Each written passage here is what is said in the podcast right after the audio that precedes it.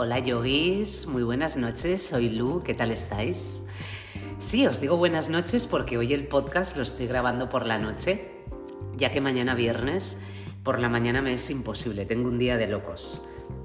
Así que aquí me tenéis eh, grabando este podcast que, que bueno, que tiene lo suyo, ¿eh? Tiene lo suyo. Hoy vamos a empezar hablando de los niyamas que son las reglas o las actitudes hacia uno mismo cuyo fin no es otro nada más que limpiar las impurezas del cuerpo-mente para así llegar o lograr la serenidad interior. Cuando comenzamos a trabajar los niyamas, aparece la comprensión de que el enemigo no está fuera, que el enemigo lo tenemos dentro de nosotros, cada uno de nosotros, ¿Cómo se representa este enemigo? Bueno, pues en forma de resistencias, en forma de hábitos, de pensamientos o de dudas. Saucha es el primer niyama y es una pauta para con nosotros mismos que implica no solo la pureza física, sino también la pureza interna. Saucha significa pureza o limpieza o también lo podemos eh, explicar cómo o entender como claridad. Es purificar nuestro estado mental. Ese sería el objetivo. Hoy vamos a hablar sobre los hábitos que todo yogi al menos debe, al menos no, como mínimo debe conocer y al menos debe practicar, aunque sea poco, pero debe practicarlo. Saucha nos dirige hacia un estado más feliz, más sano y más despierto y consciente de la vida. Los antiguos yogis eh, se dieron cuenta con el paso del tiempo de que cuanto más saludables estuvieran, cuanto más saludable estuviera su cuerpo, mente, más sencillo sería ir hacia el verdadero objetivo, que es el conocimiento del ser. El yoga, como ya sabéis porque os lo llevo explicando 39 episodios, es ir más allá de la exigencia moral y comprende que la salud necesita de una higiene profunda.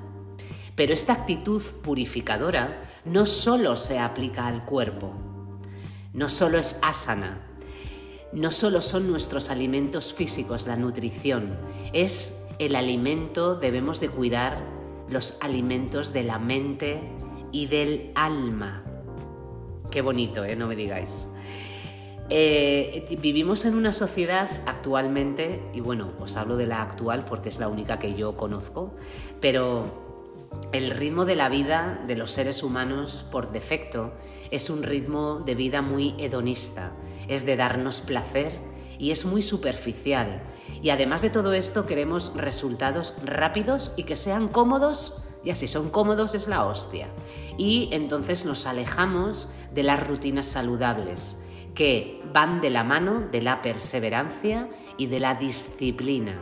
Esto es algo que los yogis tenemos muy claro. Debemos de ser perseverantes y debemos de ser disciplinados. Son dos valores que todo yogi reconoce y que todo yogi trabaja. Y yo sé que además los trabajamos. Tenemos que hacer mención a los kriyas o los satkarmas. Satkarmas significa acciones saludables. Sat es de sátvico, de bueno, de puro, y karma es acción, así que son los satkarmas son las acciones saludables. Estos seis kriyas o seis técnicas de pureza, de depuración, están recogidos en el libro Hatha Yoga Pradipika. Ya os he hablado también de este libro muy importante para todos nosotros. Antes de empezar de describiros estos crillas, os tengo que decir que no voy a hablar mucho sobre ellos. ¿Por qué? diréis. Bueno, pues porque son técnicas que os tiene que enseñar alguien en persona. Son técnicas que si no se hacen correctamente, en lugar de purificar, podemos, podemos liarla, ¿vale? Nos podemos hacer daño. Así que yo no quiero que nadie se haga daño viniendo de mí. Y voy a nombraros los crillas, pero no me voy a adentrar en ello. Si queréis practicar crillas, acercaros a un profesor de yoga que los sabrá y es muy probable que los practique. Yo, por ejemplo, los practico y que os lo enseñe presencialmente, que os enseñe bien la técnica, porque estamos trabajando con el cuerpo y hay que ser, como ya sabemos, tenemos que trabajar la no violencia, así que no hay que hacernos daño. El primer krilla es neti, que es la limpieza nasal. Está dividido en dos. Jalaneti o yalaneti y subtraneti. Sutraneti, tanto Sutraneti como Yalaneti, trabaja sobre la nariz, sobre las fosas nasales. El segundo krilla es Nauli, que Nauli es el fortalecimiento, que no me salía la palabra, fortalecimiento abdominal y es la limpieza a través del movimiento de la faja abdominal de nuestro sistema digestivo. Activa nuestro sistema digestivo. Estoy segura que habéis visto vídeos de Nauli en YouTube, vamos, estoy segurísima. El tercero es Dauti, que es la limpieza del tracto digestivo superior. Es la limpieza de las encías, la limpieza de la lengua, de la garganta, de la apertura de los oídos y del paladar. El cuarto es Basti, que Basti es, a través de mula sodana, lo que hacemos es limpiar el recto con agua o con hojas. También tenemos dentro de este crilla a Barisara, que Barisara es, se le denomina el enema yógico. Es beber agua, aproximadamente unos 4 litros de agua, realizando agua tibia, hervida y salada. Realizar una serie de asanas y e ir eliminando tanto por el recto como por la boca ese agua que estamos ingiriendo, pero hasta que salga limpia. Este sería Barisara. Barisara también creo, vamos, no lo he visto, pero casi os diría que, que sí. Seguro que hay vídeos en YouTube que os hablan sobre las asanas de Barisara. El quinto crilla es Kapalabhati o Bastrika, que es la limpieza de los pulmones y de los bronquios. Kapalabhati y Bastrika también se les considera eh, técnicas de respiración, pranayamas. Y esto sería eh, los el quinto y el sexto, estaríamos hablando de eh, Trataka, que Trataka es la limpieza, es la mirada fija, es la limpieza de los globos oculares a través de el observar una vela observar una vela, que también es una técnica de meditación. Así que bueno, estos serían los seis, los seis crillas descritos, recogidos en el Hatha Yoga Pradipika. Como os he dicho, si queréis más información de ellos, preguntad a un profesor, a un maestro de yoga y daréis con las respuestas, pero por favor que sean presencial. Son técnicas para hacer en presencial. Además de Además de estos crillas, también tenemos recogidas otras rutinas saludables que se refieren al orden y al sentido común, a esos, esas rutinas que, que debemos de incluir en nuestro día a día. El primero es ajar, que ajar es el orden, es dormir adecuadamente, es hacer ejercicio de forma adecuada, descansar, trabajar adecuadamente, comer adecuadamente y una higiene personal adecuada. Es encontrar el equilibrio en todo lo que hacemos para con nosotros. También tenemos a, a Bihar, que Bihar es la alimentación. Es buscar la cualidad de los alimentos y alimentarnos de forma beneficiosa para conseguir energía a través de los alimentos. Aquí tenemos que hacer referencia, tengo que hacer referencia a la distinción de las energías que todo en el mundo lo tiene, que son las gunas. De las gunas os he hablado cuando hablamos de la energía, de la cualidad de la mente, que es una mente sátpica, una mente rajásica o una mente tamásica. Pero, como os lo he dicho, las gunas se encuentran en todo lo que nos rodea, por lo tanto en los alimentos también.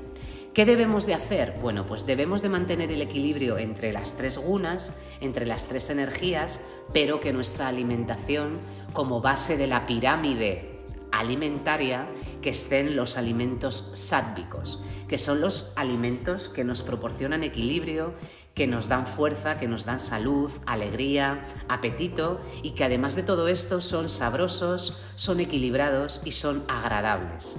Por ejemplo, las frutas y las verduras, las raíces y los tubérculos, el arroz, la miel, el agua pura, los lácteos. Después tenemos a los alimentos rajásicos, que son los fuertes y los energéticos. Son los alimentos que o tienen mucho o tienen poco, nunca están en equilibrio.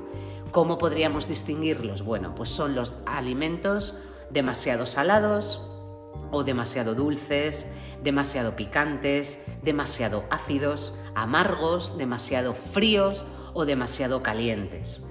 Son excitantes, son alimentos que nos provocan mucha excitación y nos vuelven más agresivos, como por ejemplo la carne, las bebidas alcohólicas y las sustancias estimulantes. Además de todo esto, estos alimentos también nos, producen pesadez, dolor en la digestión.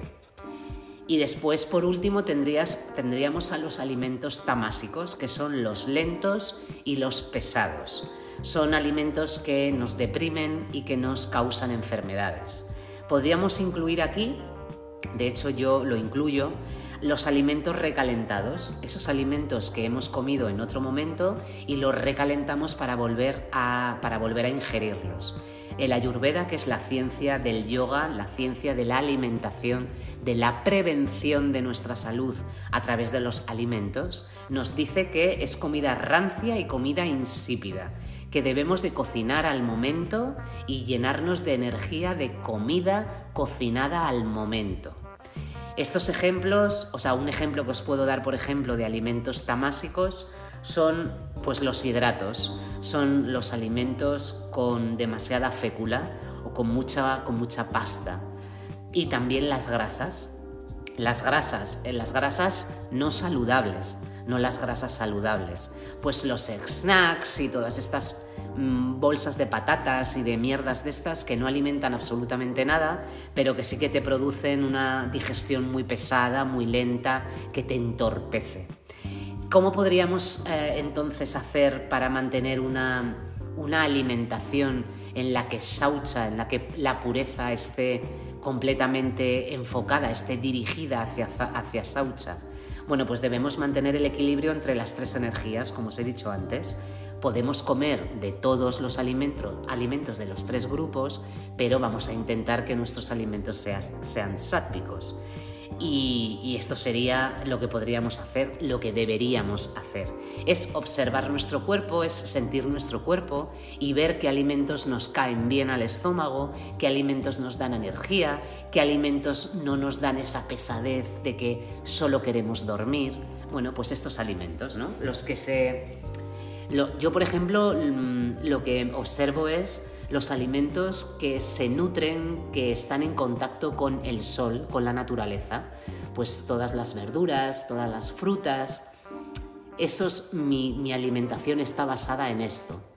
También es verdad que yo llevo ya muchos años que no como animales. Eh, la Ayurveda nos dice que no comamos animales. No comamos animales porque son cadáveres, porque son eh, alimentos muertos y si nos alimentamos de cosas muertas, la muerte entra, entra dentro de nosotros. Además de todo esto, si, si observamos ahimsa, la no violencia, no podemos alimentarnos de seres, de otros seres que han sido violentamente, iba a decir asesinados, bueno, que los han matado eh, para que nosotros nos alimentemos. Así que la Ayurveda nos lo deja muy claro, no debemos de comer animales. Pero yo, desde aquí, eh, os digo que comáis lo que queráis, siempre y cuando vuestra moral y vuestra ética estén en sintonía con los alimentos que toméis. Si coméis animales, os sientan bien y no tenéis ningún conflicto moral en ello, seguid haciéndolo. Pero que sepáis que la ayurveda, el yoga, nos lleva hacia no comer, no comernos a otros seres. Pero haced lo que queráis, de verdad. Haced lo que os dé la gana. Luego, además de, la alimentación, también tenemos que tener en cuenta el ocio. El ocio, el ocio todos sabemos lo que es el ocio, que es lo que hacemos cuando nos estamos divirtiendo, pero también hay que, hay que, hay que darse cuenta ¿no? de cómo invertimos nuestro tiempo en ocio. Pues si lo invertimos en naturaleza, en actividades que nos proporcionan vitalidad y calma, eh, en, qué, en, qué, en qué, hacemos para divertirnos y eso que hacemos si nos aporta esa serenidad, esa pureza de la que tanto, de la que tanto hablamos. ¿no? Bueno, pues podríamos caminar, evidentemente deberíamos de hacer asanas, eh, deberíamos de buscar personas que suman a nuestra vida y evitar las que restan, ya que el ocio lo compartimos con las personas de nuestro entorno. Es rodearnos de, animales, que los animales son maravillosos, que te lo dan todo a cambio de nada. Eh, si os gustan los niños, pues de niños, porque los niños son puros, todavía no les ha devorado el ego. Eh, rodearos de, de sonrisas, de risas, de abrazos. Jugad, jugad como niños, cantar, bailar, pintar, yo qué sé, ¿no? Cada uno aquí que encuentre su... Bueno, pues que encuentre su manera de divertirse eh, de forma saludable, de forma que sea agradable, que le llene el corazón, ¿no? Esto lo sabemos todos. Y luego tenemos a Bichar, que es la reflexión y la meditación. Aquí tengo que recoger la ética de los llamas. Eh, es la no violencia, ahimsa, la comunicación consciente y verdadera, satya, y el desapego, vairagya. Y por otra parte, para que Bichar se dé nuestros, los frutos que deseamos, debemos de meditar.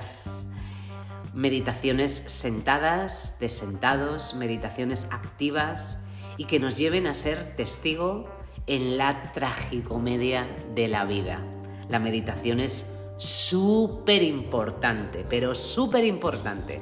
De hecho, yo diría que dentro de Saucha es la práctica principal junto con los crillas. Así que ahí os lo dejo. Podréis, podéis haceros preguntas, ¿no? ¿Cómo trabajamos Saucha en otros aspectos de nuestra vida? Por ejemplo, en nuestra casa. Bueno, el, ambiente en nuestro hogar, por lo general, es un reflejo de nuestro estado anímico. Cuando nuestra casa está desordenada y sucia, difícilmente conseguiremos sentirnos bien en nuestra casa. La mente estará abrumada entre objetos que están por el medio, entre esa, esa, manera de procrastinar, de bueno, ya lo hago después, ya lo hago después. No, bueno, pues a la mente hay que tenerla en, lugares que no, se, que, no se, que no se perturbe, que no se distraiga. Y nuestra casa debe de ser ordenada. Cuando estamos en una casa ordenada, en un entorno eh, limpio, en un entorno con superficies claras, con las posesiones que realmente necesitamos, en, en, una casa en la que no hay objetos cosas que hemos ido acumulando durante años, pues te vas dando espacio, te permites respirar en un entorno adecuado y te sientes más tranquilo, más tranquila, te sientes más liviano y con ello tu mente estará mucho más clara. Esto es así también. En un entorno agradable nuestra mente nos molesta menos, ¿no? Nos incordia menos. ¿Cómo podemos trabajar saucha en nuestra clase de yoga? Bueno, lo primero como alumnos debemos de ir limpios, aseados. Esto es principal y primordial. Además de no solo por nosotros, sino también por el resto de compañeros y por educación, por cortesía para nuestro profesor. Ya sabéis que los profesores de yoga os tocamos y, bueno, pues vamos a estar limpios para que no sea algo desagradable para nuestros profesores. Se deben de mantener los objetos que vayamos a utilizar de forma ordenada y sobre todo, por favor, limpias las esterillas. Yo aquí en la sala, eh, mis alumnos después de cada práctica se cogen un spray de limpieza, se cogen una bayeta, cada uno la suya, y limpian su esterilla después de cada práctica. Esto es fundamental. En la práctica sudamos, en la práctica nuestra piel en contacto con la textura de la esterilla va dejando eh, restos de nuestra piel y, hay que limpiar la esterilla. Esto es lo que tenemos que hacer nosotros como practicantes de yoga. Indudablemente, el profesor de yoga es el encargado de mantener la sala limpia, mantener la sala ventilada, eh, con todos los objetos limpios, con todo lo que vayamos a utilizar de forma ordenada y limpia. Y de nosotros, pues lo que depende es eso, pues llegar, llegar limpios, aseados, dejar nuestras cosas, los zapatos, el bolso, la chaqueta, lo que tal, lo que llevemos, en un sitio en el cual no moleste, en el cual no distraiga. Y eso es lo que podríamos hacer nosotros dentro de la práctica de asana. Y ahora ya para terminar, pues ¿Qué podemos incluir? ¿Qué podemos hacer para definitivamente incluir a Saucha en nuestra vida? Bueno, pues como resumen, o al menos es el resumen que yo hago sobre Saucha, debes mantener los pensamientos despejados para que puedas sentirte libre de emociones que te sobrecargan mantener tu cuerpo y tu ambiente en orden, cuidar de tu alimentación, cuidar de tus pensamientos. Una mente preparada y una mente entrenada a base de meditación. La meditación, súper importante. En definitiva, para mí, Saucha nos incita a simplificar nuestra vida, desde lo más burdo, como pueden ser los alimentos, hasta lo más sutil, como la práctica de meditación. Es alejarnos del desorden y acercarnos a la pureza. Todos sabemos lo que es puro y lo que es impuro. Así que, como os he nombrado antes, es trabajar el sentido común. Alimentarnos bien, tener buenos hábitos de higiene, buenos hábitos de orden, buenos hábitos de limpieza en nuestro cuerpo, buenos hábitos con las cosas que tenemos, con las personas que nos rodeamos, con el ocio que tenemos, con cómo eh, invertimos nuestro tiempo, con quién. En realidad, si lo pensáis bien, Saucha es puro sentido común, pero ya sabéis que el sentido común eh, a veces no, no lo tenemos y si lo tenemos no le hacemos ni puñetero caso. Así que bueno, sentido común, como en casi todo en yoga, eh, limpieza, pureza, orden, disciplina, perseverancia y de esta forma, de la única forma, tendremos a Saucha dentro de nuestra vida cotidiana. Aquí terminamos el podcast.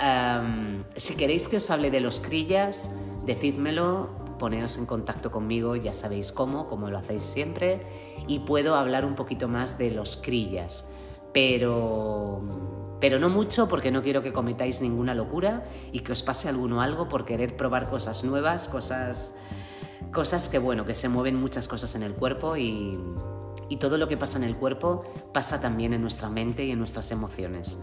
Así que por eso no quiero meterme mucho en, en este follón que muchísimas gracias por compartir estos pedacitos de vida conmigo, que os espero la semana que viene. Un besazo enorme y que seáis muy, muy felices. Namaste.